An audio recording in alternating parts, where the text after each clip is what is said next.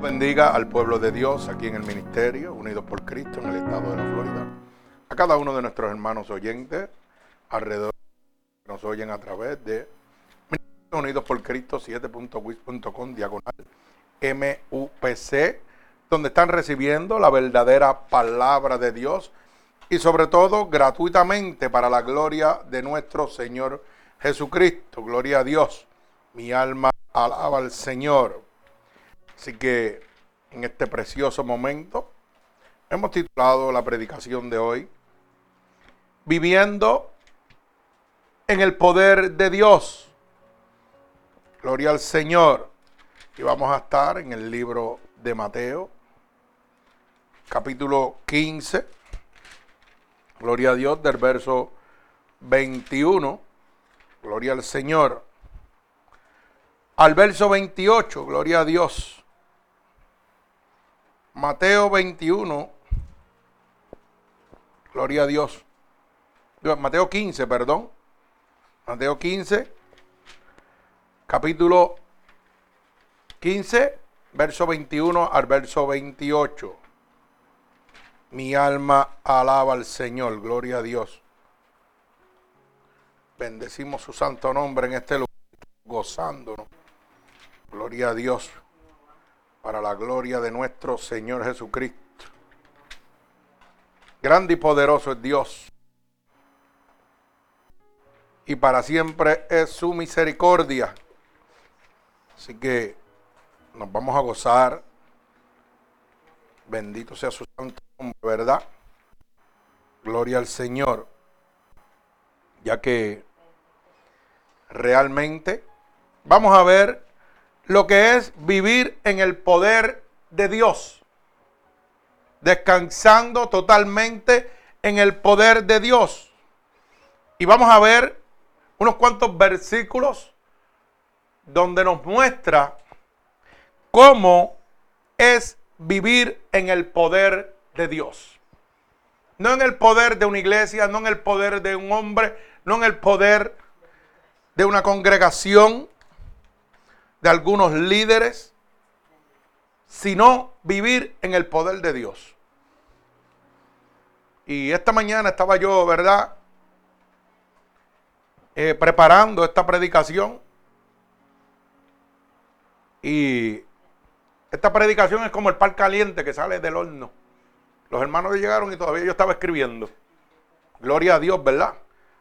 Y estaba escribiendo lo que Dios ponía en mi corazón no lo que estaba plasmado, acomodando la palabra de Dios de acuerdo a mis vivencias con Dios.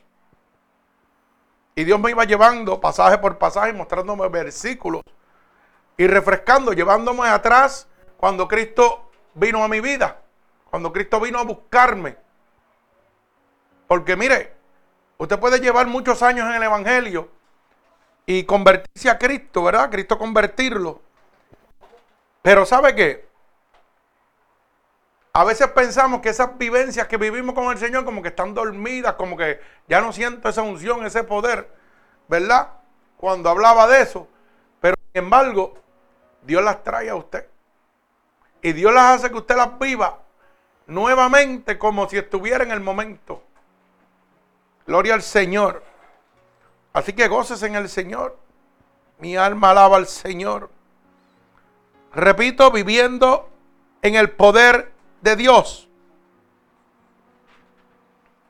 Mateo capítulo 15, verso 21 al verso 28. Gloria a Dios. Y esto es la fe de la mujer cananea. Gloria a Dios la fe de la mujer cananea. Gloria al Señor Jesucristo. Y leemos la palabra de Dios en el nombre del Padre, del Hijo, del Espíritu Santo. Y el pueblo de Cristo continúa diciendo amén. Repito, estamos en el libro de Mateo, capítulo verso 21 al verso 28. Gloria a Dios. Lo tenemos aquí en pantalla. Gloria a Dios. Gracias, hermano. Leemos la palabra de Dios en el nombre de Jesús. Dice así la palabra de nuestro Señor Jesucristo. Saliendo Jesús de allí, se fue a la región de Tiro y de Sidón. Y aquí una mujer cananea que había salido de aquella región clamaba diciendo, Señor, hijo de David, ten misericordia de mí. Hija es gravemente, mi hija es gravemente atormentada por un demonio. Pero Jesús no le respondió palabra. Entonces acercándose sus discípulos le rogaron diciendo, despídela, pues da voces tras nosotros. Él respondiendo dijo, no soy enviado sino a las ovejas perdidas de las casas de Israel. Entonces ella vino y se postró ante él diciendo, Señor, socórreme. Respondiendo él le dijo, no está bien tomar el pan de los hijos y echarlo a los perritos, a los perrillos.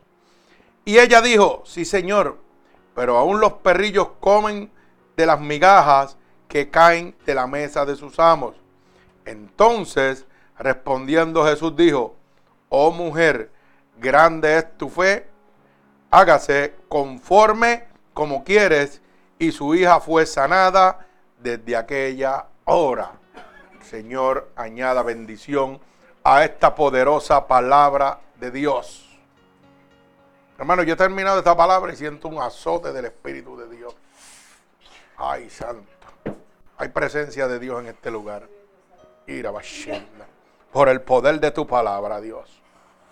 Hay poder en la sangre de Jesucristo. Dios va a hacer grandes cosas. Mi alma alaba a Dios. Porque realmente hoy vamos a entender lo que es querer vivir en el poder de Dios. De ver en ese poder de Dios, como hizo esta mujer cananea, reconociendo poder y autoridad en todo momento. Fíjese que dice la palabra que había una mujer cananea que había salido de aquella región y clamando, diciéndole al Señor, hijo de David, ten misericordia de mí. Una de las primeras promesas que Dios tiene para nosotros, clama a mí y yo te voy a responder. O sea, que lo primero que tiene que ver y hacer un siervo de Dios para experimentar y poder vivir en el poder de Dios es clamar a Jehová es reconocer que Dios tiene el poder y la autoridad, no el hombre, no lo que usted está viendo. Dice que aquella mujer clamó diciéndole, hijo de David, ten misericordia de mí. Porque su hija era atormentada gravemente. Tal vez aquella mujer, fíjese que no muestra este pasaje que le servía a Dios o no le servía lo que me hace entender a mí otra de las promesas de Dios, que Dios no hace acepción de personas. Independientemente esté su vida con Dios, usted clama e intercede a Dios por una necesidad de su hijo, de su familiar, de su amigo, de su hermano, no sé. Dios inclina su oído y concede. Que luego hay unas restricciones y unas condiciones que Dios va a poner pero Dios siempre da el primer paso. Y es que aunque yo sea un inconverso, Dios oye mi oración. ¿Y qué sucede? Que la pone a favor, pero es para la gloria de Dios. Pero a veces Dios trabaja a nuestro favor y nosotros nos quedamos siendo inconversos porque creemos que Dios va a seguir obrando de esa manera. Y Dios lo que está mostrando es su gloria para que tú entiendas que solamente Él tiene poder y autoridad. Y tal vez la primera vez Dios lo va a hacer, pero una segunda vez, ¿qué vas a hacer tú para que Dios siga moviéndose a tu favor? Porque ese es el problema, que usamos a Dios a conveniencia, pero después lo parqueamos en una esquina. Y Dios nos muestra su poder y su gloria. Su gloria venidera sobre nosotros cuando nosotros aclamamos a Él su misericordia. Porque se mueve a nosotros en misericordia porque usted no es merecedor de nada, yo no soy merecedor de nada. La Biblia deja establecido por cuanto todos estamos destituidos de la gloria de Dios. Porque somos pecadores todos arrepentidos por la misericordia de Dios y el amor de Dios en esa cruz del Calvario. Y que por la misericordia de Dios es que Dios le place a Él derramar gloria sobre cada uno de nosotros. Mi alma alaba al Señor. Pero fíjese que el verso 23 dice, pero Jesús no le respondió palabra a esta mujer. Entonces acercándose sus discípulos le rogaron diciendo, despídela, porque está detrás de nosotros dando voces. O sea, que esa mujer nos muestra uno de los reglamentos, si quiere ponerlo así, o una de las condiciones que usted tiene que hacer para recibir esa gloria de Dios. Dice que Dios no le contestó en ese momento. Pero ¿qué hizo? Perseveró. Lo que muchos cristianos no hacen. Le pedimos a Dios y se tira para atrás. Ay, ya, ay, no hizo nada. Hermano, usted tiene que perseverar. Esa mujer cananea perseveró. A pesar de que, fíjese, los discípulos, los escogidos de Dios, le decían, despídela, échala afuera, no me interesa. ¿Sabes por qué? Porque nos atormenta amándote a ti. O sea que a los discípulos le molestaba, oigan bien, a los discípulos les molestaba que esa mujer fuera tan insistente para recibir la gloria de Dios sobre su vida y sobre su hija. Lo que hoy día está pasando. Cuando usted está peleando una batalla, oiga, hay gente que dicen que le sirven a Dios y le molesta que usted esté peleando la batalla. Y cuando usted prospera en una vigilia o en algo, una bendición grande, sienten celo de lo que Dios derramó sobre usted. Pero ¿sabe qué? Eso estaba ahí. Si usted no quiso, fue porque no quiso. No podemos sentir eh, envidia o celo porque un hermano crece con Dios. Al revés, debemos tomarlo como una enseñanza que hizo ese hermano para llegar a donde está con Dios. Pues yo también voy a tratar de hacer lo mismo. Y no lo mismo, voy a tratar de hacer mejor para yo alcanzar la gloria de Dios. Pero este pasaje nos muestra que muchos religiosos, muchos llamados cristianos, van a ser como los discípulos, van a ser piedra de tropiezo para su bendición con Dios. Pero la mujer cananea nos muestra que que hay que pelear la batalla para recibir la gloria de Dios.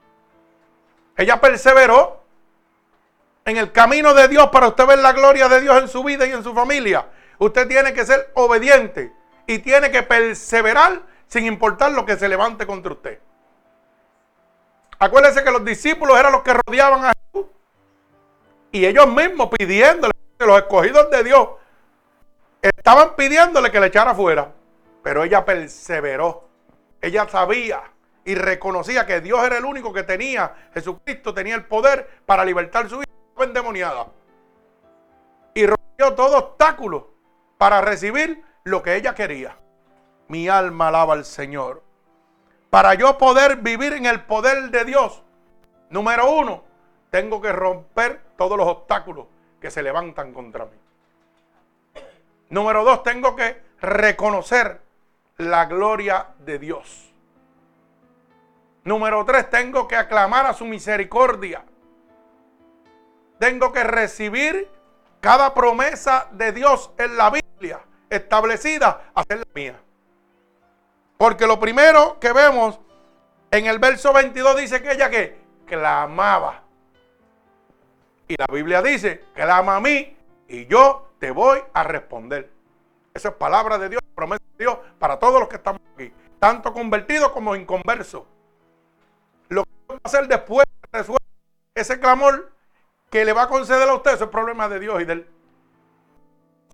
Para decir, ¿y por qué tú te mueves a favor de él si no le sirve a Dios? No, no, es problema de Dios. Anda por ser. Pero acuérdese que un día todos vamos a compadecer al tribunal de Dios. Y a lo mejor Dios a su favor y esa persona no se convirtió. Pero cuando vaya delante del tribunal de Dios, pues entonces ya sabe dónde va a estar. Porque Dios muestra su gloria, su poder, su misericordia en nosotros, para que la gente no se sino que procedan al arrepentimiento, para que sean por el amor de Cristo. Mi alma alaba al Señor. Pero fíjese que Jesucristo, Hijo de Dios, no piensa como nosotros pensamos. Por eso dice su palabra, porque tus pensamientos no son tus pensamientos.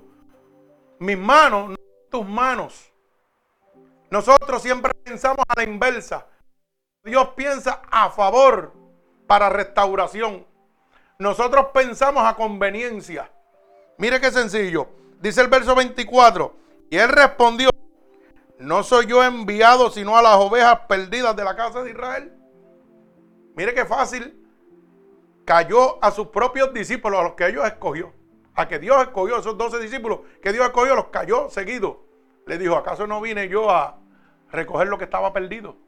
Porque ustedes me dicen que la parte, que la eche fuera?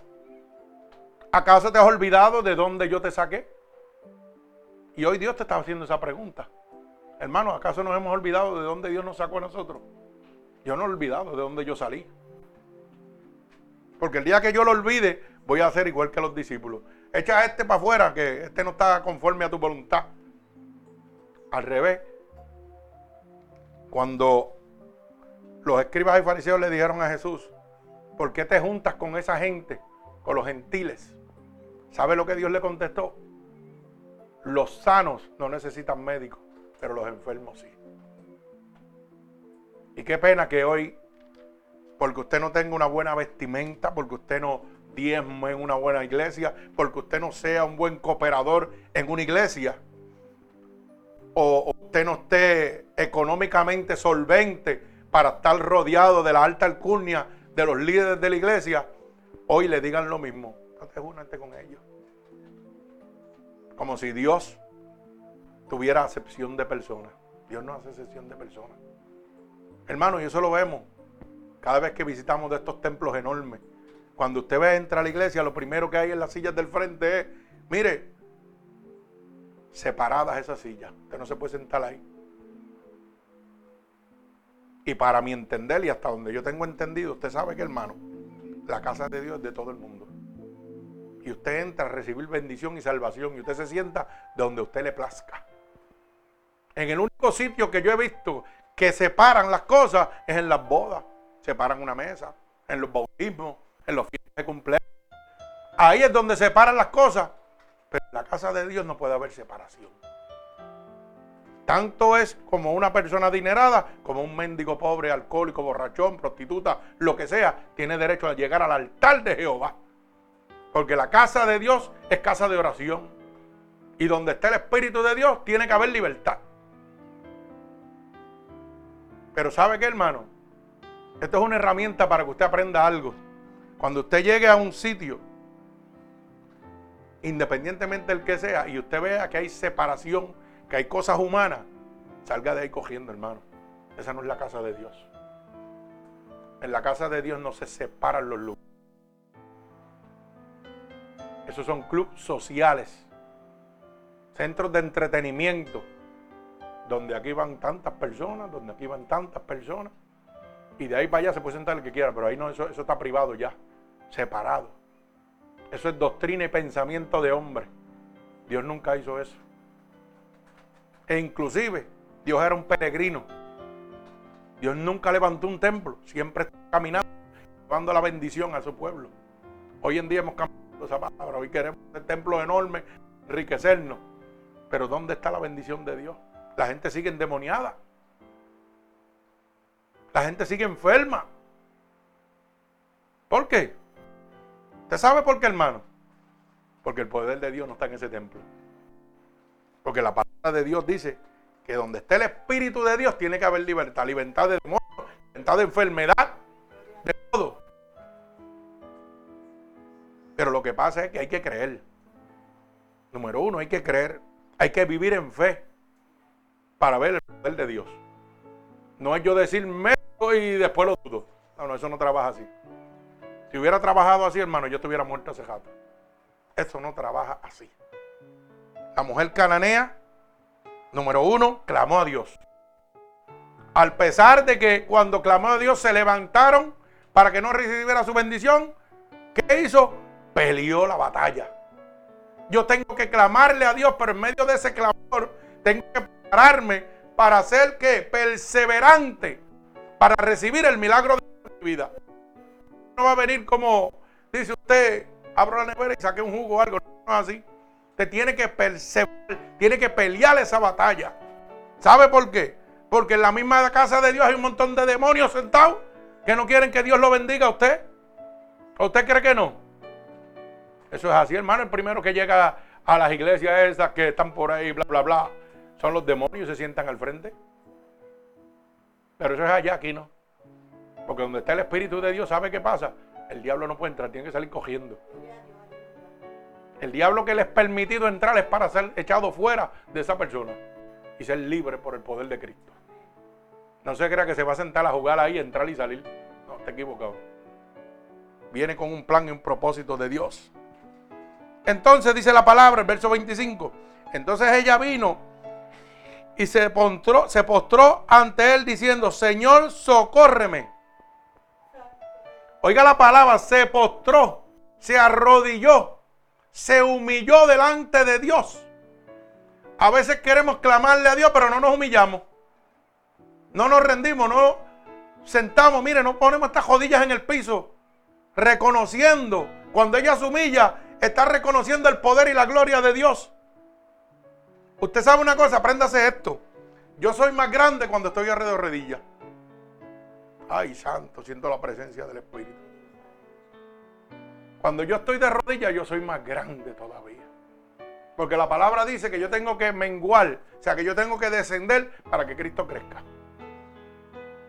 Otra enseñanza que nos deja esta mujer cananea.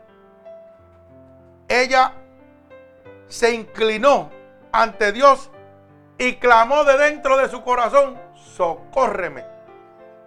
Y respondiendo él le dijo, no está bien tomar el pan de los hijos y echarlo a los perrillos. Esto me muestra que había algo que no estaba bien, o sea, que estaba de, deforme a lo que Dios había establecido. Porque le dice, no está bien que cojas el y se lo dejes a los perrillos. Hablando de un pan de comida. Está hablando de el caminar en Cristo. O sea, no estás bien lo que estás haciendo. Pero fíjese lo que le dice ella. Y le está hablando como Jesús hablaba, en parábolas. Y le dice el Señor, sí Señor, pero aún los perrillos comen de las migajas que caen de la mesa de sus amos. Y entonces respondiendo a Jesús le dijo, oh, fíjese, hace una aclamación, dice, wow, esta mujer, gloria a Dios, grande es su fe.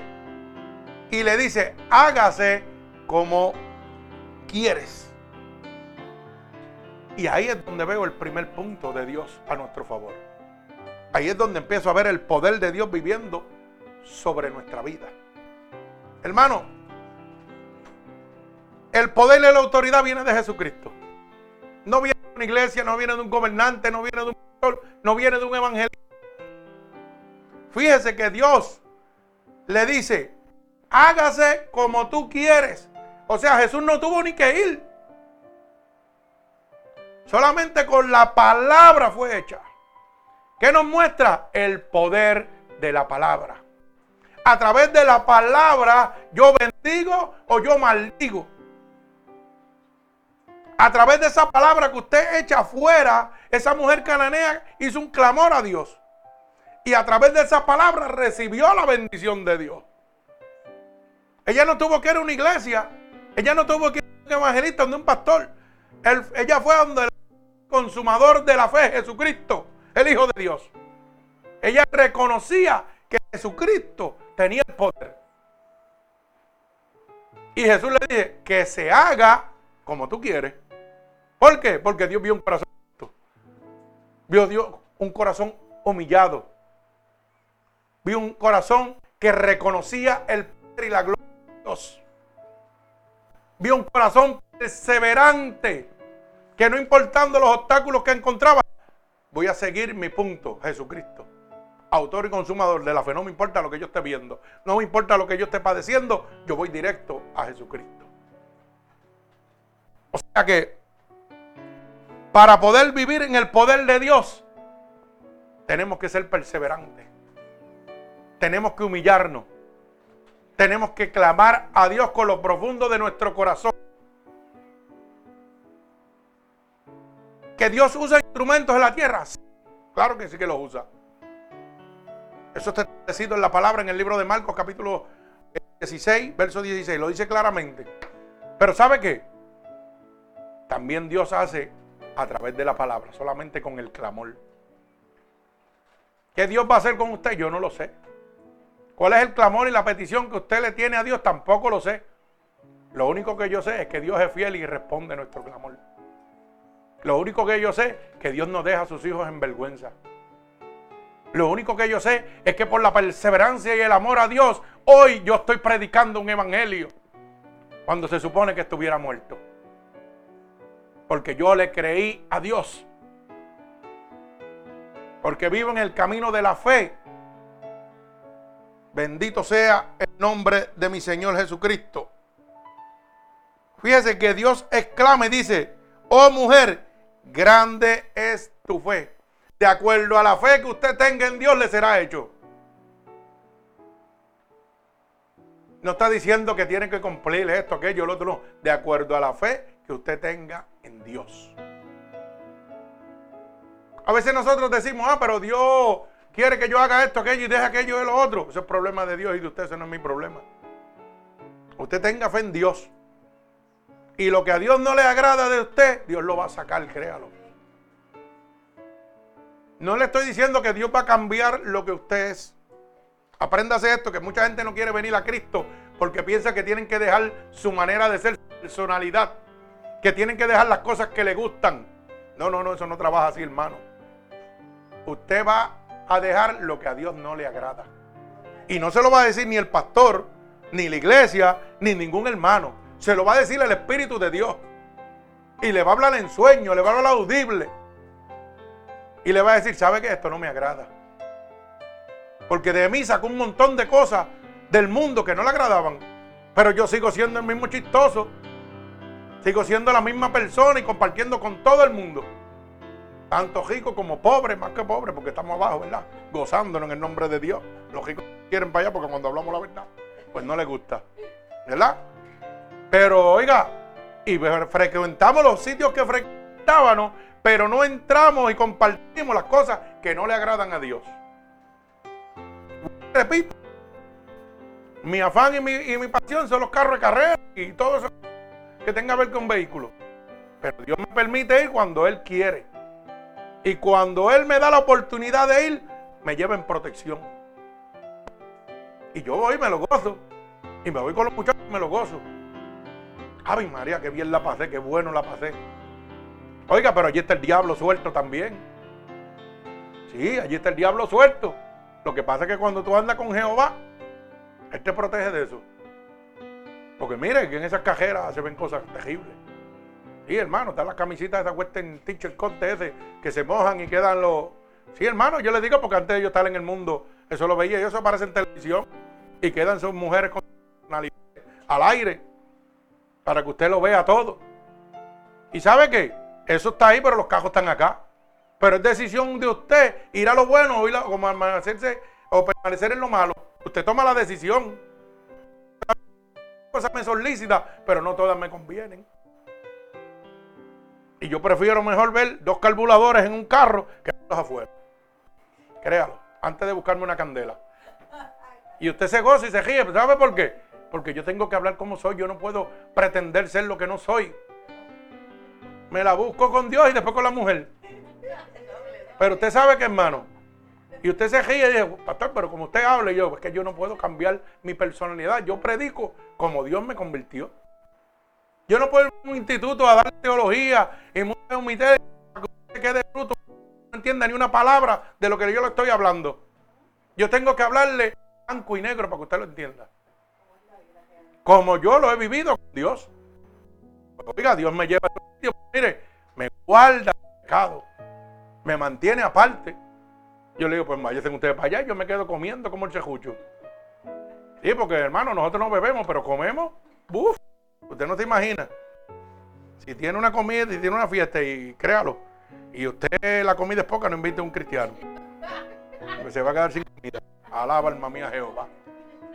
Góceselo, de verdad, góceselo. Pero así fue el asombro de Dios. Encontró esa fe en esa mujer que le dice que te sea hecho como tú quieres. De acuerdo a la fe que esa mujer tenía, tenía la misericordia y el poder de Dios a su lado. Dios había abierto las puertas de los cielos. Y según lo que veo, que ella no estaba conforme a las cosas de Dios, quiere decir que no era cristiana. Y si los discípulos estaban echando fuera, quiere decir que era muy religiosa. Tampoco. Quiere decir que era alguien del mundo, de la calle. Pero Dios le dio enseñanza a sus discípulos a no excepción de personas. En esta mañana Dios nos está dando a nosotros una enseñanza. A los líderes de las iglesias, a los pastores evangelistas, que no debemos hacer acepción de personas. Que no debemos hacer un grupo especial en la casa de Dios. El especial se llama Jesucristo. Que no hay un programa, que no hay una hora de entrada ni una hora de salida. Que el tiempo lo pone Dios. Que la bendición la derrama Dios. Mire, hermano, nosotros hicimos una vigilia sábado pasado, el viernes pasado. Oiga, imagínense que nosotros hubiéramos hecho como hacen muchos por ahí, media vigilia, a las 12 de la noche nos vamos. Ay, no pasó nada. Y después dicen en la iglesia que pasó un montón de cosas.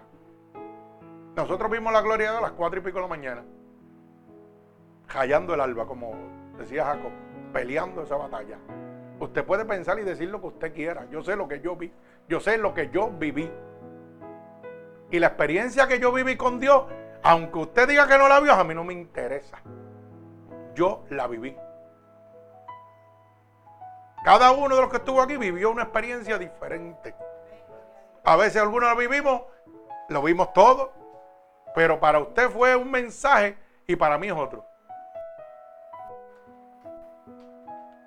Dios tiene el poder y la autoridad para mover los vientos, las aguas y lo que le da la gana. A las 4 de la mañana no había viento. A las 4 y pico de la mañana, hermano, las aguas pegaron a moverse de izquierda a derecha. La hermana lo vio y me lo comentó. Yo miré y estaban moviendo. Los motores estaban apagados. Yo miré al cielo y la luna era redonda. Y cuando pegaron a moverse las aguas, aquello se transformó completamente. Y tengo una foto probando una, una silueta diferente de lo que en segundo fue una transformación. Eso lo hace todo. Si usted quiere creerlo, a mí no me interesa. Yo lo viví, yo me lo gocé, tengo en mi corazón. La vida con suya. No tiene que convencer a nadie. Tiene que convencerlo a usted. Aquella luna se transformó. Yo tengo una foto de eso. Y usted sabe lo que vino a esta cabezota, porque sí, a veces somos cabezones. Créalo. Mire, hermano, nosotros antes de salir aquí le pedimos a Dios que enviara a sus ángeles a recoger unas peticiones que estábamos quemando afuera. El cielo se abrió y sus ángeles descendieron. Yo lo vivo y lo creo y lo sigo creyendo. Y me lo sigo gozando. Y eso me ha dado una fortaleza tremenda. Y me lo sigo gozando cada vez que sueño y lo veo. Le escribí a mi hermano Carlos. Y como el telefonito de él es de esos, como el mío, de los que no tiene mucho power, pues me tuve que comunicar con la hermana y le conté lo que había pasado. Y para que usted vea lo que es el poder de Dios, sus únicas palabras fueron, santo, Dios es poderoso. No puso argumento, ni preguntas, ni nada. Declaró la gloria de Dios. Lo que hizo esta mujer cananea. Ella fue tras, la gloria de Dios y la consiguió. ¿Usted quiere poder, poder vivir en el poder de Dios? Tiene que perseverar. Tiene que creer y tiene que tener fe para la gloria de nuestro Señor Jesucristo. Mira, hermano, hay dos fundamentos claves para vivir en el poder de Dios que son indispensables. Número uno, vivir en fe. Sin fe es imposible agradar a Dios. Dice la Biblia en el libro de Hebreo, capítulo 11, verso 1, que la fe es la certeza de lo que espero, la convicción de lo que no se ve. Repito, la fe es la convicción de lo que yo espero que suceda, aunque no lo estoy viendo. ¿Me explico? Bien sencillo. Usted tiene una enfermedad o tiene una situación. En fe, oiga bien, en fe, yo voy a vivir declarando que ya lo que yo espero está hecho, aunque yo no lo estoy viviendo. O sea, mi enfermedad salió de aquí, aunque no siento que ha salido. Y Dios se va a mover a favor suyo. ¿Por qué? Porque está matando la duda. Y si usted duda, no puede ver la gloria de Dios, hermano. Esto es bien sencillo, esto no es, esto es matemática sencilla. Yo lo digo por experiencia propia, no simplemente porque la Biblia lo dice, porque yo lo tuve que vivir para hoy estar de pie aquí. Yo tuve que vivirlo. Cuando la ciencia me mandó a morir, yo tuve que vivirlo y descansar totalmente en Dios. Para hoy estar de pie aquí delante de ustedes. Mi alma alaba al Señor Jesucristo. O sea que la fe es indispensable para usted poder vivir en el poder de Dios. Número dos, el creer. El creer el mundo sobrenatural de Dios. Cuando yo creo en el Señor Jesucristo, yo estuve un mundo sobrenatural. ¿Por qué sobrenatural? Porque para el hombre es imposible lo que usted está diciendo. Me explico. Para el hombre es imposible que hoy yo esté vivo aquí predicando el Evangelio de Dios. Cuando el mesotelioma que yo tenía en mi corazón, todo el que lo tiene solamente vive un año de vida. Pero yo le creía a un Dios de poder. Que cuando en aquel cuarto el doctor me dijo, vas a morir, no puedo hacer nada por ti. Yo le creía a un Dios de poder. ¿Y qué hice? Activé el mundo sobrenatural de Dios.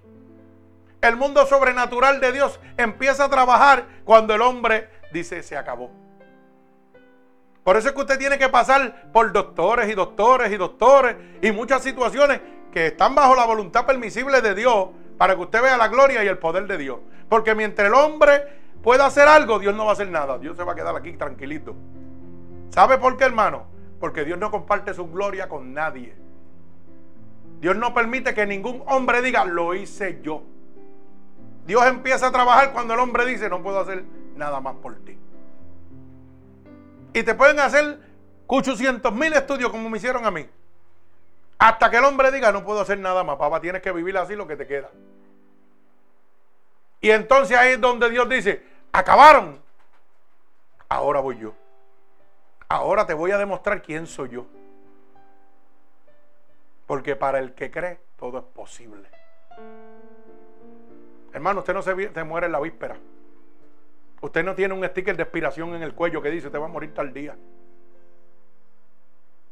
Yo se supone que muriera en el 2000, desde que me salió el primer tumor. Estamos en el 17. Dios ha sido más que bueno conmigo. Y no solo un médico, dos, dos, tres, cuatro, un montón Dijeron nada, nada. El Instituto Nacional de la Ciencia dijo nada. No se puede hacer nada, no hay nada para ti. Y yo me lo gocé en el Señor. Yo dije, pues. Pero perseveré como hizo la mujer cananea. Creí, tuve fe en Dios y seguí peleando la batalla. ¿Y quién eran, quién eran los discípulos que estaban en contra? Todos los médicos que decían que era imposible. ¿Mm? Yo le creí a Dios. Tuve fe en Dios y hoy estoy predicando el Evangelio. Hermano, si me muero mañana, claro, yo no soy eterno. Aquí en la tierra, en el cielo sí. Pero vi el poder de Dios, vi la gloria de Dios. Y eso es lo que yo quiero que usted experimente. El poder de Dios. Pero para experimentar ese poder de Dios necesita vivir en fe. Necesita creer. Bendito sea el nombre de mi Señor Jesucristo. Gloria a Dios. Mire, Santo Dios. Lo vemos en la mujer cananea. También lo vemos en el leproso. Y vamos a ver muchos versículos más donde Dios nos muestra su poder y su gloria.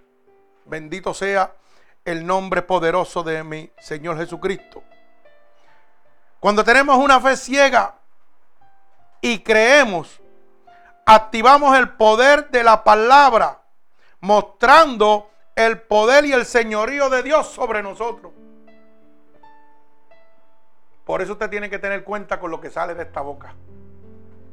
Tenga mucho cuenta. Mire, hermano, cuando usted tira una palabra, esa palabra no puede virar para atrás. Usted no puede decir, ¡ay! Me equivoqué. Déjeme decirle algo para que usted entienda algo. Cuando usted dice de esta manera, y se va a asombrar lo que le voy a decir. Cuando usted dice, ay, perdona, se me zafó, no quería decirte eso. Usted es un mentiroso. ¿Usted sabe qué? La Biblia, la boca de Dios dice que lo que sale de tu boca, del corazón sale. No hay error, eso está saliendo de aquí. Eso es lo que tú sientes por esa persona. Eso de que se me zafó, eso es mentira. Eso lo hace usted para autojustificarse. Y que bien, pero realmente analícelo y piénselo. Cuando ha dicho a alguien alguna cosa, mira a ver si usted no lo siente de verdad. Es mentira cuando usted le dice perdón. Eso es lo que usted sentía. Lo que sale de la boca, dice la Biblia, del corazón sale. Así que tenga mucha cuenta. Una vez yo tiro una palabra de maldición a cualquiera de ustedes o a cualquier persona, ya no la puedo echar para atrás. Y dice la Biblia que no retorna atrás vacía. O sea que la maldición va a caer sobre mí. Por eso es que nosotros los cristianos le decimos a todo el mundo, aunque no lo conozcamos, Dios te bendiga. ¿Usted sabe por qué? Porque la bendición de Dios tiene que volver hacia mí. Y la gente todavía no entiende eso. Se avergüenza de decirle que está afuera, Dios te bendiga. Y si lo dicen, Dios te bendiga. Y hay hermanos que están en un supermercado y lo ven en la otra línea, se cambian de eso para no decirte Dios te bendiga. Pero en la iglesia son locos por decirte para que todo el mundo lo reconozca. Dios te bendiga. Así son hermanos. Porque sienten vergüenza del Evangelio de Dios pero no pueden recibir el poder y la gloria de Dios, hermano. Bendito sea el nombre de mi Señor Jesucristo. Dios es bueno. Mire, cuando usted cree y tiene una fe ciega, el poder de Dios se va a manifestar sobre usted. ¿Sabe por qué? Porque Dios está mostrando la providencia de Dios. ¿Y usted sabe lo que significa la providencia de Dios? Yo le he dicho un montón de veces aquí. ¿Alguien sabe lo que es la providencia de Dios? ¿No se acuerdan? Pues esto es algo bien importante. La providencia de Dios es el poder de Dios de gobernar todas las cosas. No algunas, todas las cosas. El poder de Dios sobre la enfermedad, sobre los demonios, sobre la tierra, sobre el mundo, sobre los principados. Esa es la providencia de Dios. La cobertura de Dios sobre ti a base del poder que Él tiene de gobernar todas las cosas. A veces mucha gente piensa, pastor, pero ¿usted no le da miedo meterle las manos a un demonio? Yo no, porque yo no soy el que le mete las manos es Jesucristo. Cuando un demonio se levanta, yo no tengo poder, el que tiene poder es Dios. Yo lo único que digo, Señor, en el nombre de Jesús. Yo no digo, te digo que te vaya. No, no, en el nombre de Jesús. Y que creyere, fuere bautizado, en su nombre echaría fuera demonios. Esa es una promesa de Dios para todos. Y sabe que desde que me convertí lo estoy haciendo. Ese es el poder de vivir en fe y en creer en Dios. Dice, sobre los enfermos vas a poner las manos y sanarán. Estoy cansado de ver cuando se ora por la gente y se sana. Créalo. Porque es poder de Dios. Pero lo que pasa es que el que está recibiendo tiene que creer. Eso es como el que le dice, pastor, ore por mí que tengo una necesidad en mi casa, pero le sirvo al diablo. ora por mí porque mira, fulano está enfermo. Yo le digo, no, yo no voy a orar por él. Vamos a orar. ¿Tú necesitas? Vamos a clamarle a Dios. Sí, hermano, porque a la gente le gusta coger pon. Le gusta decir, pastor, ore por mí. Pastor, ore por mi hija que está en problemas. Pero ¿y tú estás orando? No, no, yo voy a seguir brincando y salteando y haciendo lo que me da la gana. Eso no trabaja así, hermano. Por eso yo le digo a toda persona, vamos a orar en este momento, no perdamos el tiempo. Si realmente tú quieres la salvación de esa persona, vamos a interceder. Dice la palabra que lo que pidan dos o más creyéndolo, Dios lo va a hacer. Y no está diciendo si uno es cristiano y el otro no. Está diciendo lo que pidieran dos o más creyéndolo. Oiga bien el poder del creer. Creyéndolo, Dios lo va a hacer. Dice la palabra, si creyeres en el Señor Jesucristo, serás salvo tú y tu casa. Mira el poder del creer. ¿Mm? Si creyeres las obras que yo hice cuando estuve en la tierra, tú las harás y aún más grandes que las que yo hice, porque yo las llevaré al Padre y el Padre las concederá.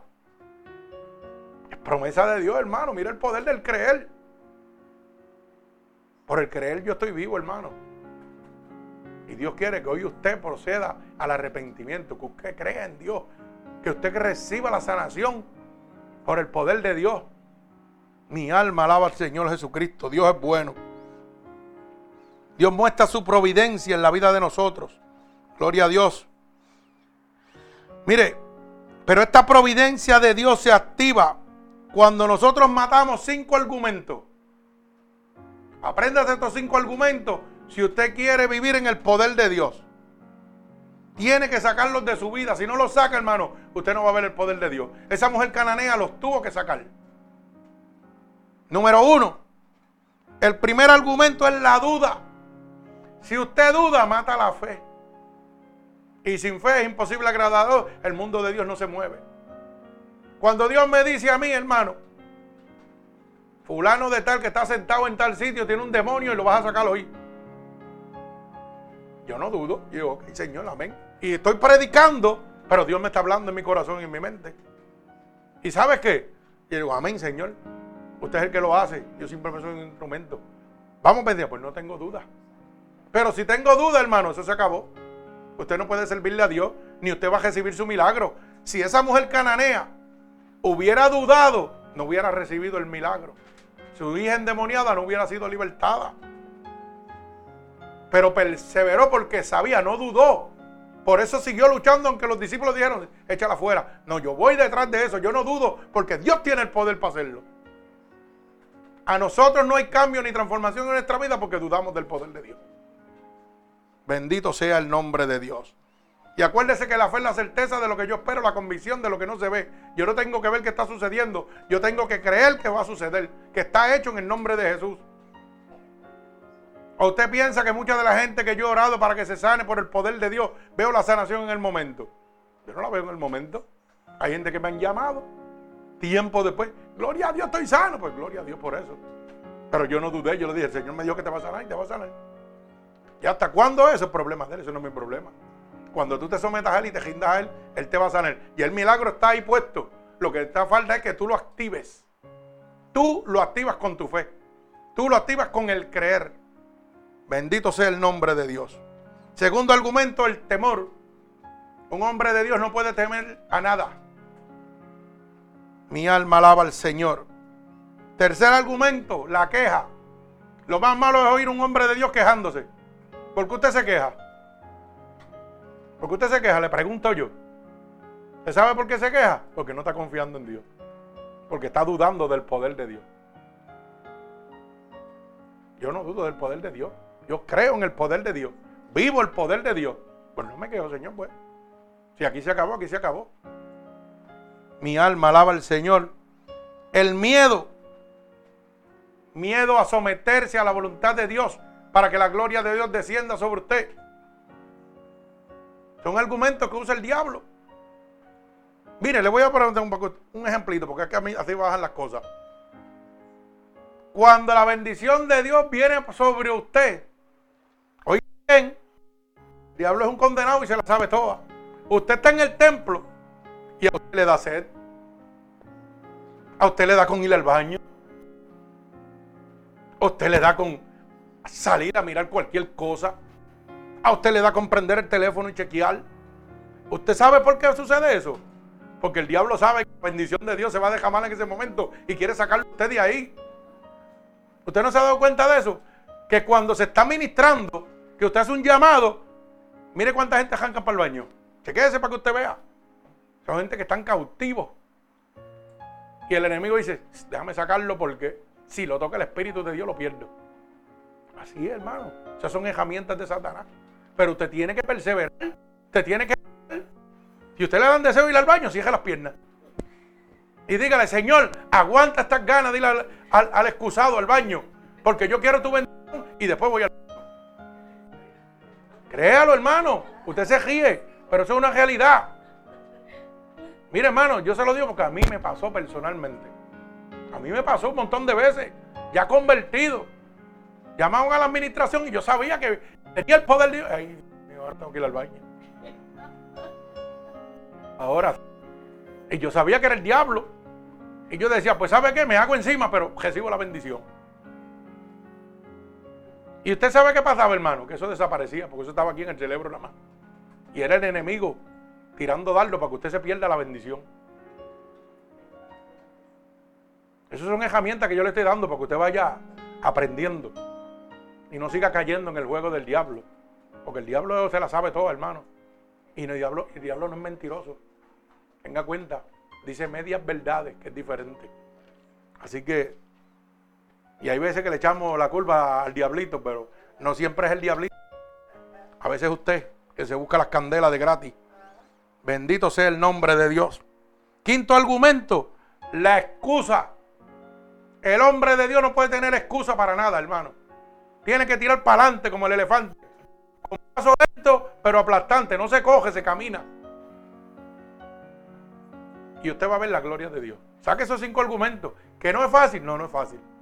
Pero dice la Biblia, con Cristo soy más que Y si yo le digo al Señor, Señor, como dijo la mujer cananea, ten misericordia de mí. Saca esos argumentos para yo tu poder, Dios lo va a hacer. La palabra dice, clama a mí, yo te voy a responder, eso hizo ella. ¿Y acaso usted es diferente? no es sesión de personas. Si ella clamó y Dios le concedió, ¿por qué no lo va a hacer con usted? Contésteme eso. Si lo hizo con mi persona, ¿por qué no lo va a hacer con la suya? Yo no soy especial, no soy extraterrestre. Yo soy igual que usted. Carne y hueso.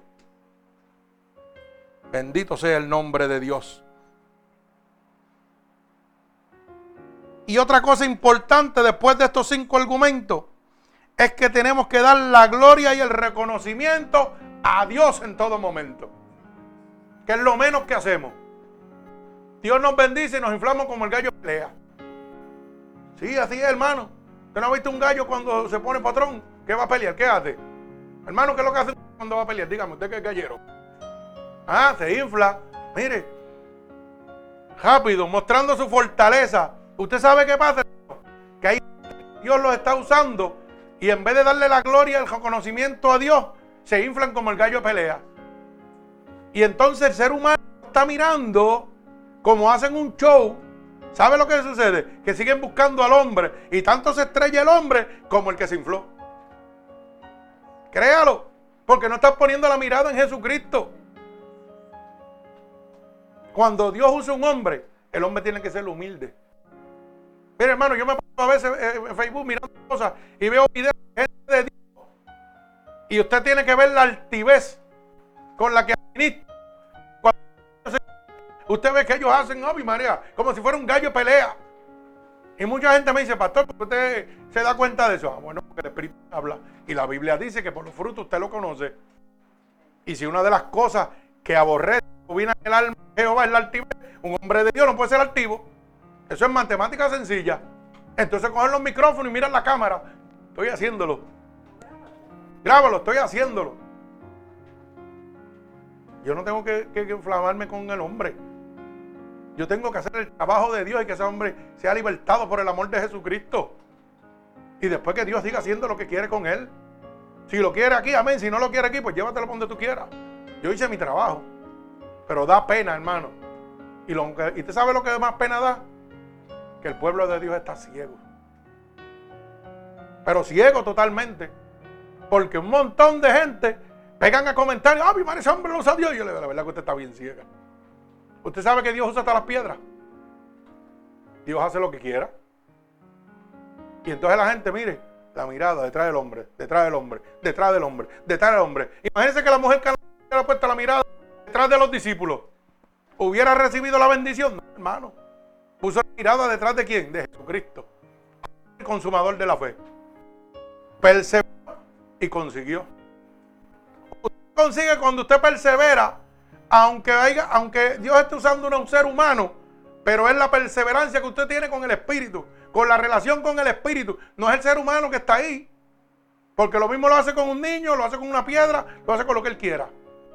Así es Dios.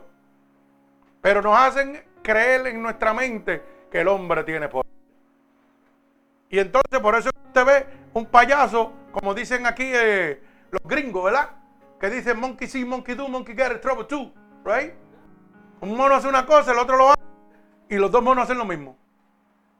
Por eso es que usted ve que cuando a 99.9% de las iglesias el predicador pega, ponle la mano al que está a tu lado y dile que Jehová te dice así. Ponle la mano al que está donde quiera que usted va. Un payaso imitando a otro. No tienen carácter propio, hermano. No tienen discernimiento del Espíritu.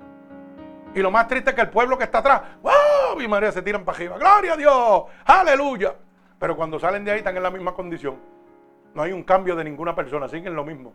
Y domingo tras domingo, domingo tras domingo, sábado tras sábado, miércoles tras miércoles, en la misma condición.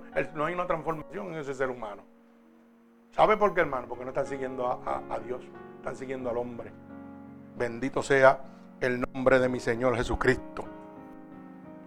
Mire, vamos a ver también en el libro de Mateo, capítulo 8. Libro de Mateo, capítulo 8. Gloria a Dios. Del verso 5 al... Sí. Oiga bien. Verso 5 al verso 13. Está en las pantallas también. Donde Jesús sana al siervo del centurión. Y dice así. Mateo 8, capítulo 5, verso 13. Entrando Jesús en Capernaum, vino a él un centurión rogándole y diciendo, Señor, mi criado está postrado en casa, paralítico, gravemente atormentado. Jesús le dijo, yo iré y le sanaré. Santo. Respondió el centurión y dijo, Señor, no soy digno de que entres en mi casa, que entres bajo mi, bajo mi techo. Solamente di la palabra y mi criado sanará. Porque yo también soy hombre bajo autoridad y tengo bajo mis órdenes soldados. Y digo a este, ve, y él va. Y al otro, ven, y viene. Y a mi siervo, esto, y él lo. Mire lo que dice nuevamente Jesús. al oír Jesús, se maravilló y dijo a los que le seguían, de cierto os digo, que ni aún en Israel he hallado que tanta fe. Ay, mi alma alaba al Señor. Y os digo que vendrán muchos del oriente, del occidente, y se sentarán con Abraham e Isaac y Jacob en el reino de los cielos. Mas los hijos del reino serán echados en las tinieblas de fuera. Allí será el lloro y el crujir de dientes. Entonces Jesús dijo al centurión, ve y como creíste, te sea hecho. Y su criado fue sanado en aquel misma hora. O sea, que volvemos a ver lo mismo. Lo mismo que vio la mujer cananea. Sabía, reconocía que Jesucristo tenía el poder para sanar a su criado. el centurión era un soldado de, alta, de alto rango, el cual tenía personas que obedecían todo lo que él decía. Mire lo que él dice, yo no soy digno de que vayas a mi casa.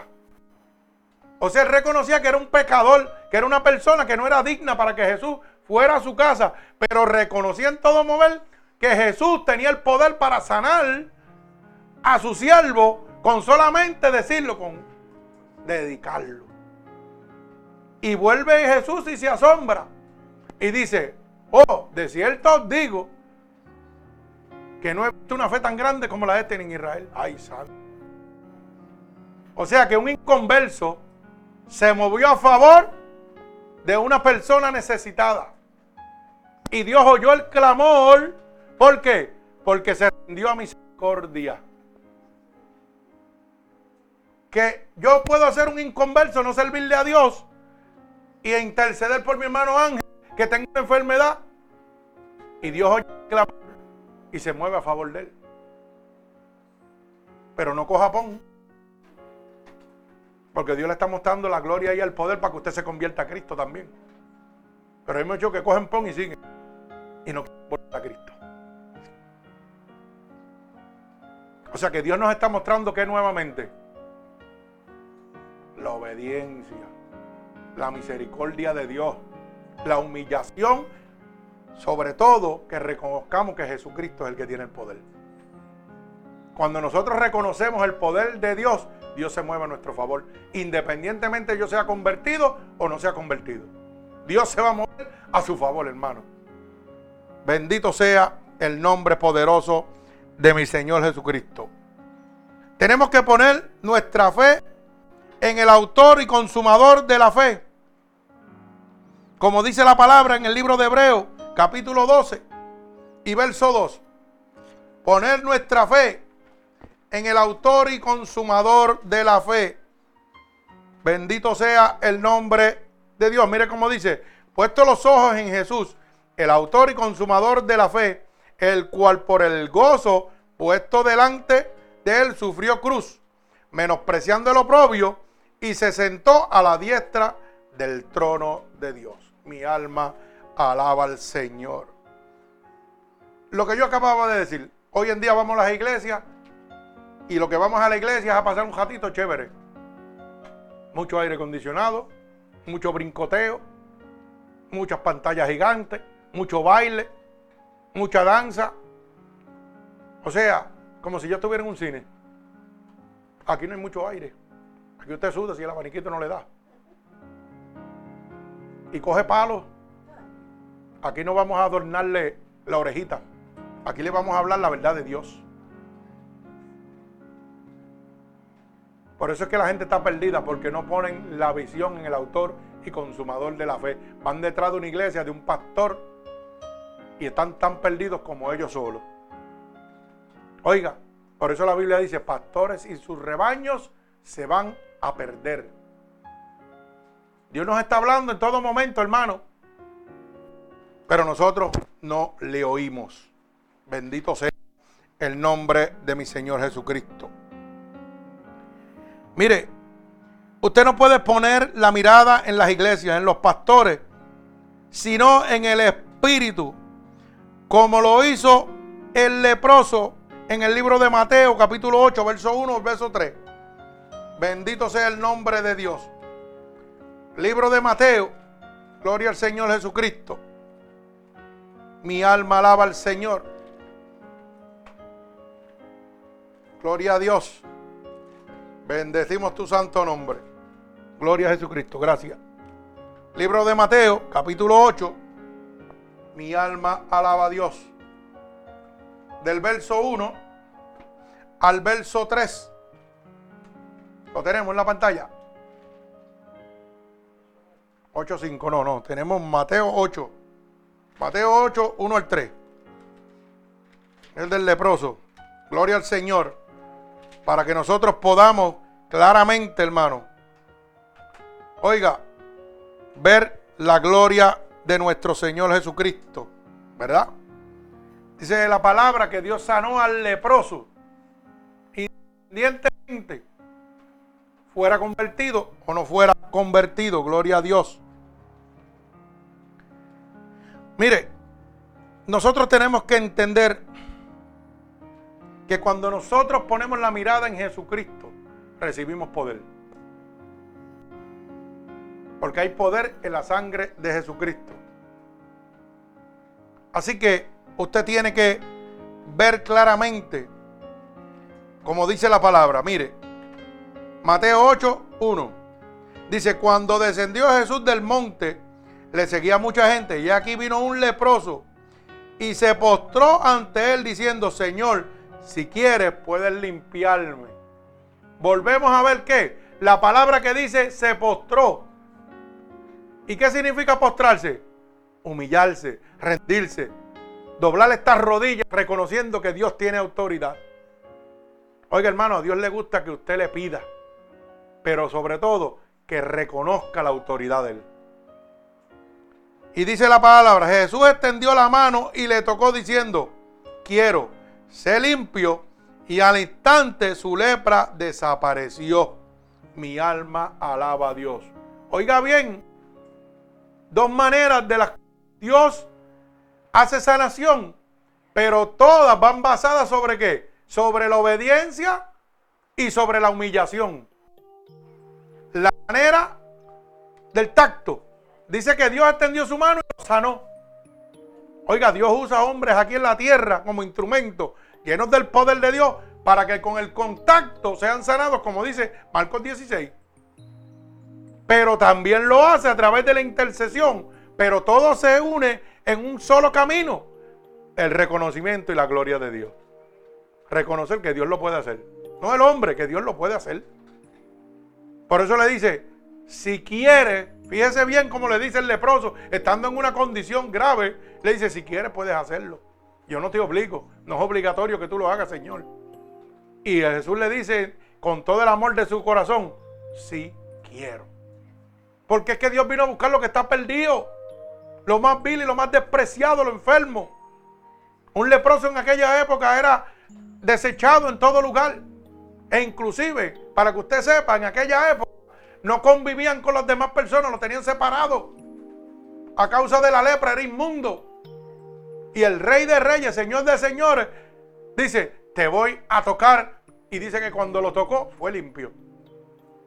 Y hoy Dios me dice a mí, ora por fulano de tal, un mendigo que está en la calle, apestoso simplemente, no tiene lepra. Oh, sí, sí, yo oro de aquí, de aquí no te voy a tocar. Yo he visto eso, hermano. Yo lo he visto. Y una de las experiencias que Dios me dio a mí para humillarme, oiga, y que yo reconociera que Él era el Dios Todopoderoso y que la palabra de Dios yo la pudiera empezar a ver viva en mí. Oiga, me llevó al hospital de Vega a orar por unos adictos a droga. Que mire, ya tenían llagas en las manos. Y me dijo, ora por él. Ora por esa adicta. Era una muchacha. Y me dijo, pero mete las manos dentro de la llaga. ¿Mm? Meta las manos dentro de la llaga, eso hay todo. Yo dije, ahora sí. Y usted sabe qué fue lo que me dijo Dios primero, seguido. Me dijo, si tomares cosas mortíferas, no te hará daño, porque yo estoy contigo, no temas. Y yo vine y metí las manos en aquellas llagas. Pues yo no tengo sida. Aquello estaba abierto, con pu y sangre. Se supone que se me pegara. Pero yo le creí a Dios. Su palabra dice, si tomaras cosas mortíferas, no te hará daño. Pero tienes que creerle a Dios. Y a mí no me importa. Ojeo ayer pegaba, abrazaba a los diambulantes cuando tenía que orar por ellos. Apestoso y se me pegaba esa peste. Pero se me pegaba el gozo de Dios también.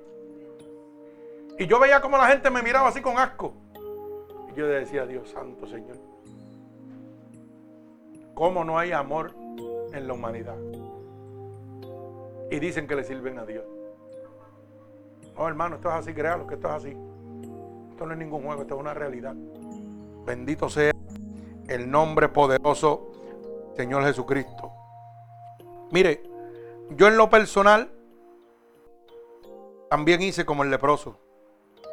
Cuando creí en nuestro Señor Jesucristo y hoy estoy vivo, porque su palabra es real y se cumple. Si hoy yo estoy aquí vivo es porque su palabra es real, hermano. Bendito sea el nombre de mi Señor Jesucristo. Hoy día soy testimonio real y fiel de Dios. Cuando me estaba muriendo, Dios me mostró en la palabra de Dios. Esto fue en el cardiovascular, centro médico. Estaba muriendo allí. Hermano, y aquel doctor había dicho, la sangre no te sube el cerebro. Ya todos sabemos cuál es el destino. La muerte. Y Dios me lleva en la palabra al libro de Isaías donde Dios le había añadido 15 años de vida a ese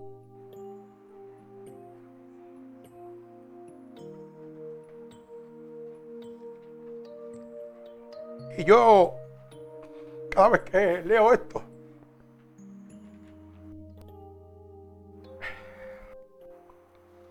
mi corazón se, se compuje y, y mis lágrimas salen porque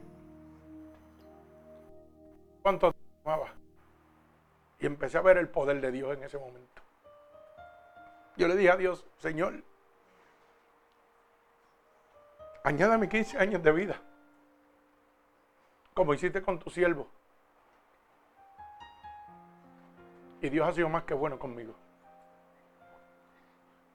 En aquel cuarto, después de esto, llegó mi pastor, el cual Dios usó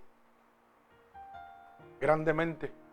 impuso sus manos y oró por mí. Yo caí en descanso en la cama. Luego oró por mi esposa, también cayó en descanso. Pero ¿sabe qué?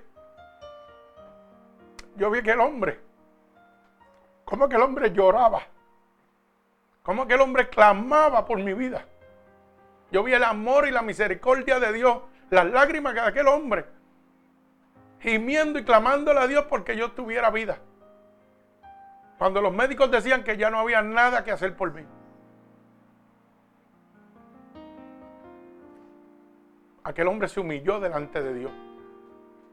Y Dios escuchó, escuchó ese clamor. Al otro día, hermano, me hacen estudios. Y Dios se encarga de ponerme unas venas debajo de mi tumor al cuello y del cuello abajo nuevamente y la sangre empezó a fluir. Todavía el hombre dice, son muy pequeñas, pero te tienen vivo. La naturaleza hizo eso. Y yo les recuerdo que le dije como ahora, no es la naturaleza, es un Dios vivo que yo le sirvo. Un Dios de poder. Aquellas venas eran pequeñas y supuestamente no iban a trabajar mucho tiempo. Usted sabe que él me dibujó en un papel, ¿cierto, Ana? Las venas como Dios me las hizo completas. Y cada vez que yo me acuerdo de esto, veo la gloria de Dios sobre mi vida. ¿Usted sabe por qué? Porque vi la palabra de Dios cumpliéndose en mi vida. Yo le dije, Señor, añádeme 15 años como hiciste con tu siervo. Y Dios me los añadió. Y ha sido más que bueno porque llevo ya para 18. Dios es bueno. Dios es bueno, hermano, y Dios es real. Dios es real. Bendito sea el nombre de mi Señor Jesucristo. Yo creí, tuve fe que era cierto y le pedí a Dios lo mismo que concedió, como dice la palabra, que le sucedió a Ezequiel en el libro de Isaías capítulo 38, del verso 1 el verso 9.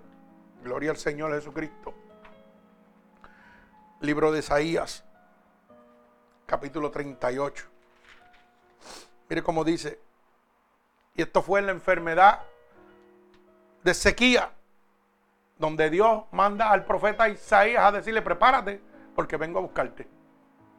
El tiempo se acabó. Dice así, en aquellos días Ezequías enfermó de muerte. Y vino el profeta Isaías, hijo de Amós, y le dijo, dice así Jehová, ordena tu casa porque morirás y no vivirás. Yo vi eso en mi vida. Yo lo vi. Yo veía la muerte en mi vida. Cuando esta palabra vino a mí, cambió toda mi vida. Entonces volvió Ezequiel su rostro a la pared e hizo oración a Jehová y dijo, oh Jehová, te ruego, te acuerdes ahora de que he andado delante de ti en verdad y con íntegro corazón, y que he hecho lo que has sido agradable delante de tus ojos. Y lloró Ezequías con gran lloro. Entonces vino palabra de Jehová a Isaías diciendo, ve y dile Ezequías, Jehová Dios de David, tu padre dice así, he oído tu oración y visto tus lágrimas. He aquí,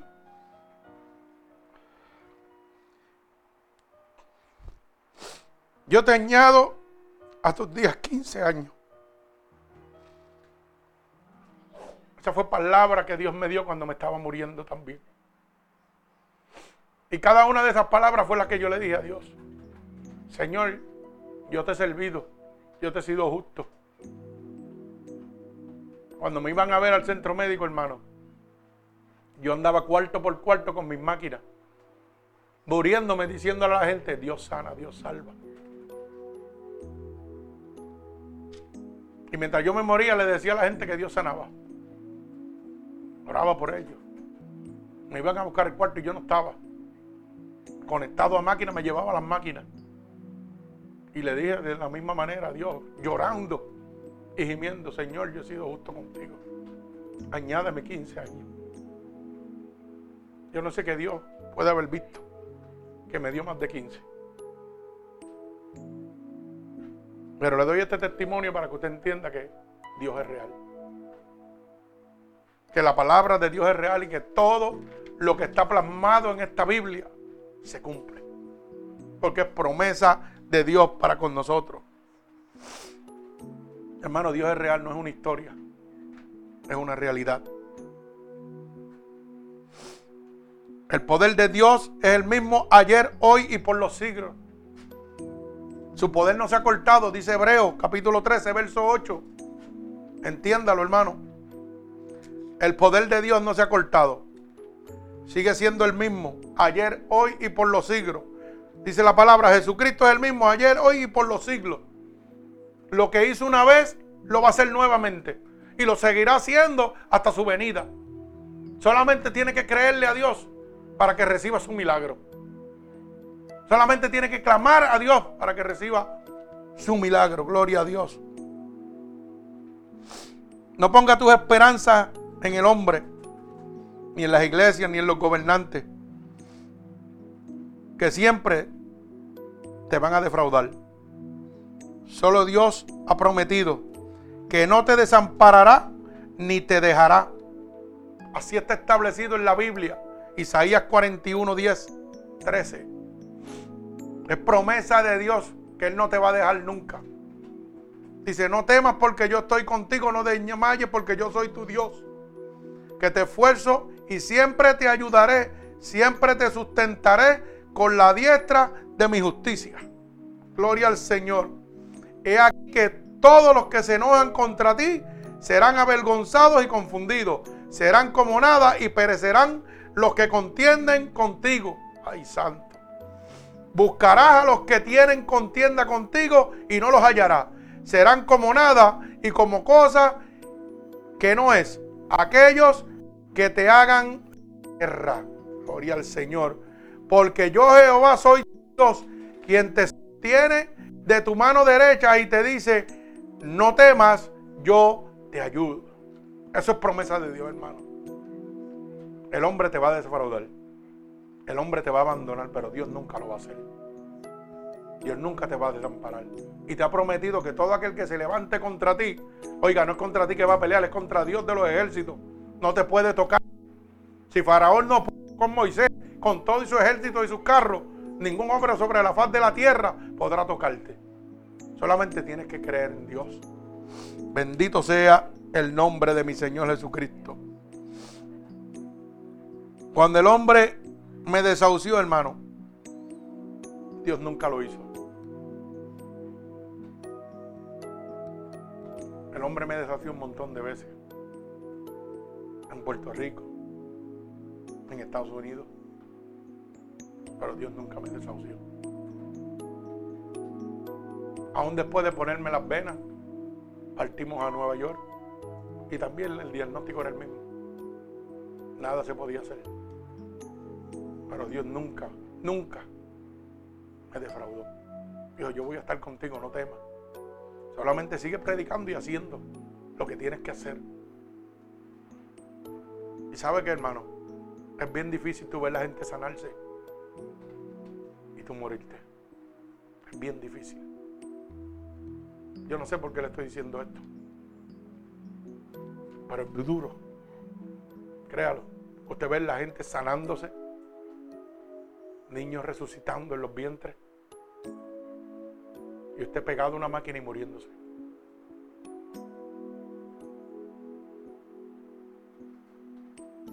Pero Dios nunca me ha desamparado. Hoy no tengo máquina, hoy puedo predicar, hoy puedo hacer lo que tengo que hacer. Porque Dios nunca me desamparó. Yo le creí a Dios y Dios es real. Dios es real, hermano. Dios me ha dado vida, pero vida en abundancia. Si yo partiera hoy o mañana, no sé, tengo vida en abundancia. Porque me ha prometido un lugar donde Él está. Para donde Él está esté yo eternamente. Y esa promesa es para todos nosotros. Solamente tenemos que creer, tenemos que agarrarnos a Dios. Viene como ladrón en la noche, usted no lo va a esperar. Lo va a sorprender. Dios le está haciendo un llamado, venga a los brazos de Jesús. Mucha gente padeció en esa desgracia en Las Vegas. Y lo terrible es que fueron advertidos por Dios. Un predicador estuvo advirtiéndole. Y ese fue su momento. Gloria a Dios. No permita que le suceda lo mismo a usted. Como dice la palabra en el libro de Marcos capítulo 9, verso 23. Si puedes creer, al que cree, todo es posible. Tienes que creer sin duda, sin miedo, sin excusa, sin temor. Y vas a ver el milagro en tu vida. Sí, que los médicos están, sí. Pero ¿saben qué? Tienen un límite. Dios no tiene límite. Dios no tiene frontera. Y pasamos por muchos estudios y muchas situaciones pero es que Dios quiere que pases por eso para que entonces puedas entender que el único que tiene poder de sanación, que el único que tiene poder de libertar, se llama Jesucristo. Y el hombre se va a cansar,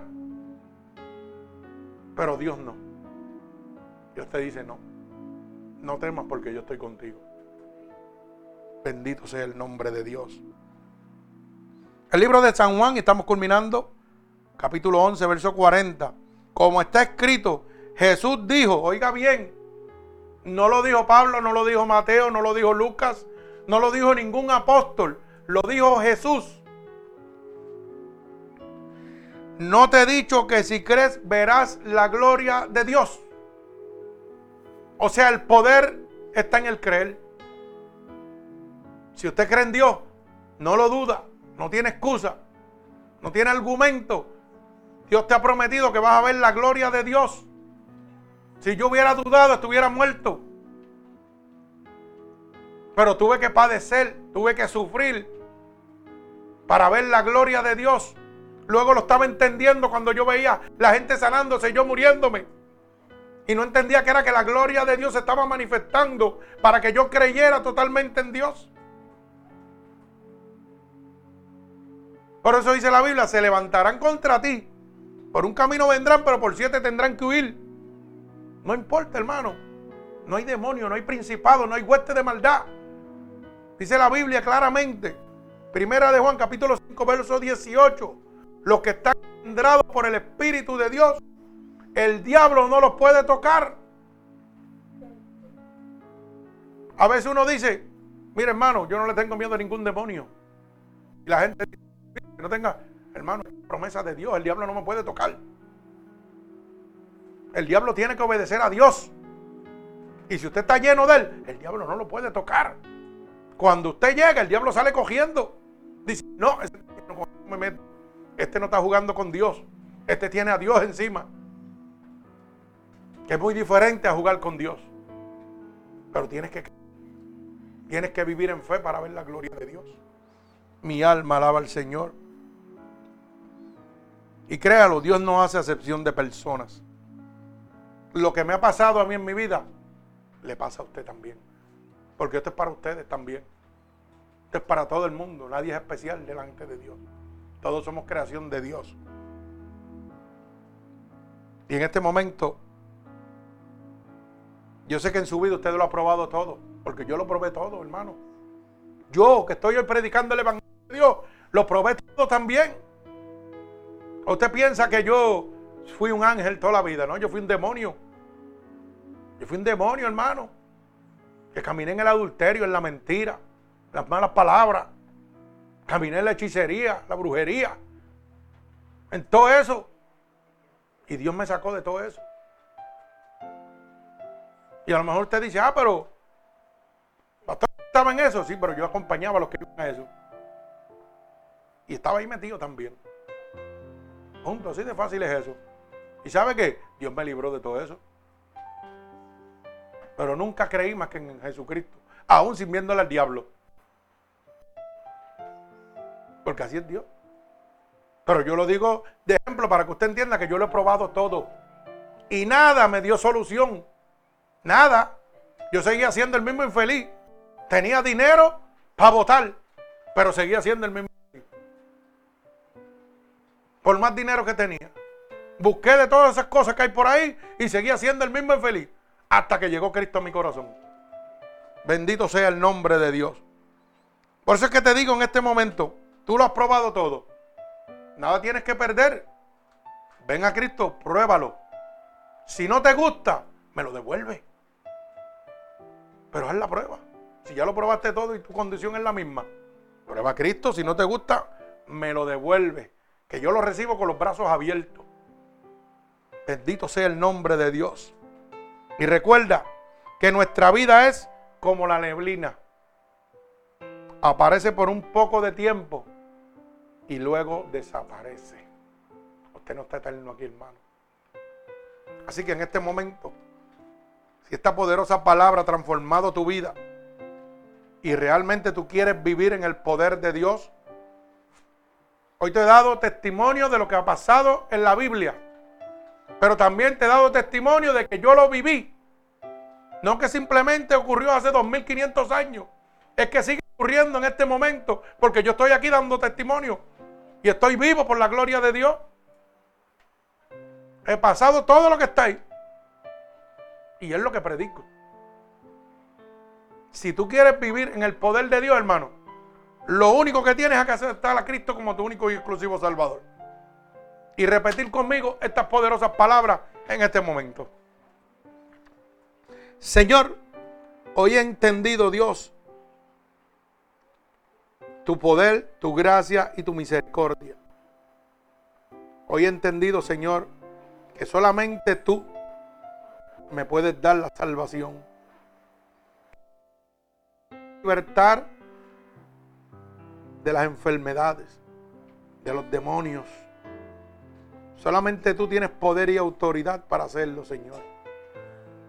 Por eso te pido, Señor, en este momento, y me humillo delante de ti, reconociendo que tú tienes todo, el poder, Dios. Y aclamo a ti como dice tu palabra. Clama a mí, yo te... Y aclamo tu misericordia oído que tu palabra dice que si yo declaro con mi boca que tú eres mi salvador, yo sería salvo. Y en este momento estoy declarando con mi boca que tú eres mi salvador.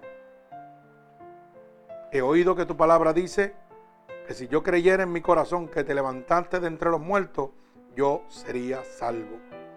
Y yo sí creo dentro de mi corazón que tú te has levantado de entre los muertos. Así que te pido que me escribas en el libro de la vida y no permita que me aparte nunca más de ti. Amén. Padre, en el nombre de Jesús, mira a cada una de estas personas alrededor del mundo que en este momento te han aceptado como tu único y exclusivo Salvador. Padre, yo te pido en este momento que tú te allegues a ellos, que derrames de tu poder, de tu gloria, que sanes toda enfermedad, que eche fuera todo demonio, toda perturbación sobre ellos en este momento. Padre, por el poder de tu palabra y por la autoridad que tú me has dado, Dios, yo declaro en el nombre de Jesús un toque del cielo para cada una de estas personas alrededor del mundo que te han recibido como su único y exclusivo Salvador. Tócalos ahora mismo a la distancia, Señor, como confirmación de que tú los recibes, Padre. Que la unción de tu Santo Espíritu, tu gracia y tu misericordia sean posados sobre ellos en este momento. Los ato con cuerdas de amor a ti, en el nombre de Jesús. Amén y amén. Así que cada uno, hermanos, si esta predicación ha sido de bendición para ustedes, puede hacérsela llegar a cada una de las personas a través del ministerio unidos por Cristo 7.wit.com diagonal MUPC, donde recibe la verdadera palabra de Dios. Que Dios les bendiga. Gloria a Dios. Así que aquí en la iglesia